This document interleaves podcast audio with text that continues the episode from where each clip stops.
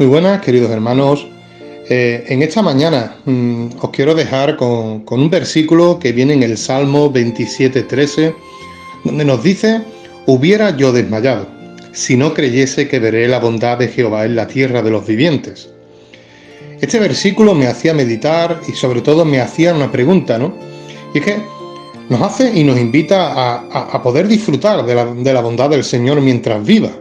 Y es que aquellas personas que hemos reconocido, que hemos tenido un encuentro personal con Dios, hemos pasado de muerte a vida. Y como este devocional en el cual he titulado Vivir o sobrevivir, yo te, te, te invito, ¿no? A que medites sobre esta pregunta, ¿no?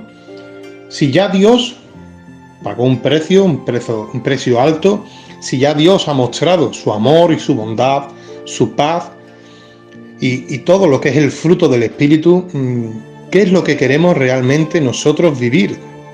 ¿Qué es lo que queremos realmente con las cosas de Dios, no? Eh, la palabra nos invita, ¿no? A que podamos ser personas que, que vayamos más allá, ¿no? Que demos ese paso hacia adelante, ¿no? Y no solo reconozcamos todo lo que Dios ha hecho por nosotros, sino que ahora vivamos por y para Él, él, como te he dicho antes, pagó el precio.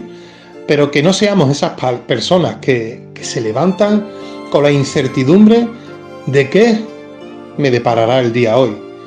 ¿Cómo sobreviviré a lo que Dios tiene para mí y para ti? Sino que seamos personas en las cuales veamos la grandeza de Dios, eh, que veamos cada día como un regalo, un hermoso regalo, porque su palabra también nos invita a que disfrutemos de cada día porque nuevas son sus misericordias.